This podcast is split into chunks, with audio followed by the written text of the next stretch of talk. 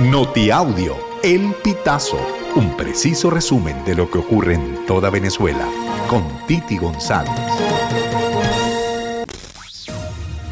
Bienvenidos a una nueva emisión del Notiaudio El Pitazo del 22 de enero del 2024. Ministerio Público solicitó órdenes de aprehensión contra Tamara Sujú, Wender Villalobos y Sebastián Barraez. Escuchemos. Tamara Zulay Sujú, Wender Enrique Villalobos, Norbey Marín, María Sebastiana Barraez, Mario Carratú Molina y José Antonio Colina. Los delitos por los cuales se están investigando y se procederá a las imputaciones y acusaciones respectivas a estos sujetos son homicidio intencional calificado en grado de tentativa en la persona del presidente de la República. Learci Alexandra Lunar Pastrana, de 35 años, era madre de tres hijos y ama de casa. Sus hijos, todos menores de edad, no estaban con ella el fin de semana y, según lo detalló, un familiar al pitazo no contestó las llamadas durante el día sábado. Al buscarla, los familiares el domingo no abrió la puerta, por lo que decidieron entrar y se encontraron con el desorden de su vivienda, pero no hallaron. Buscando en el porche, encontraron su cadáver entre las bolsas de basura. Un familiar aseguró que el 6CPC detuvo a uno de los presuntos implicados y citan que la identidad aún no ha sido revelada. La explosión de una tanquilla y una caseta de Corpoelec mantienen sin electricidad a los vecinos de la urbanización Los Mangos en el municipio Valencia del estado Carabobo desde la tarde del sábado 20 de enero. A través de las redes sociales, los afectados denunciaron que llevan dos días oscuras, sufriendo las consecuencias que genera estar sin servicio eléctrico.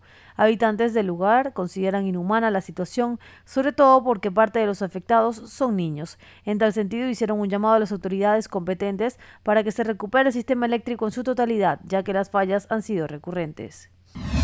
El ex obispo anglicano Alexandre Jesús Barroso, de 48 años, falleció en el centro penitenciario David Viloria de Barquisimeto, en el estado Lara, el domingo 21 de enero.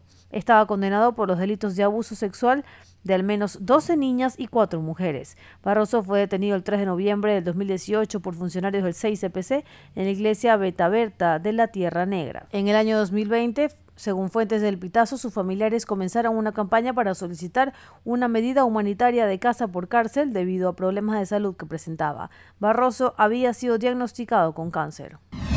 La comunidad latinoamericana en España es cada vez más numerosa y en el número de los negocios su presencia se ha hecho sentir.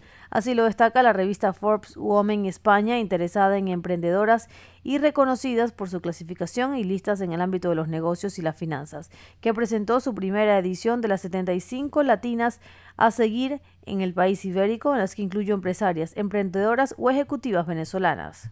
Entre ellas destacan Daniela Goicoechea, Clarisa Egaña, Claudia Irazábal, Cindy Levy, Adela Márquez, Carolina Herrera, Fabiola Martínez y Beatriz Octavio. Si quieres conocer más información sobre ellas, ingresa a elpitazo.net.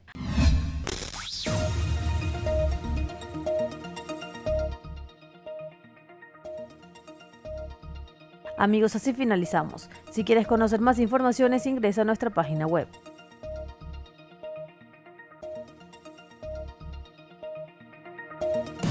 Estas informaciones puedes ampliarlas en nuestra página web, elpitazo.net.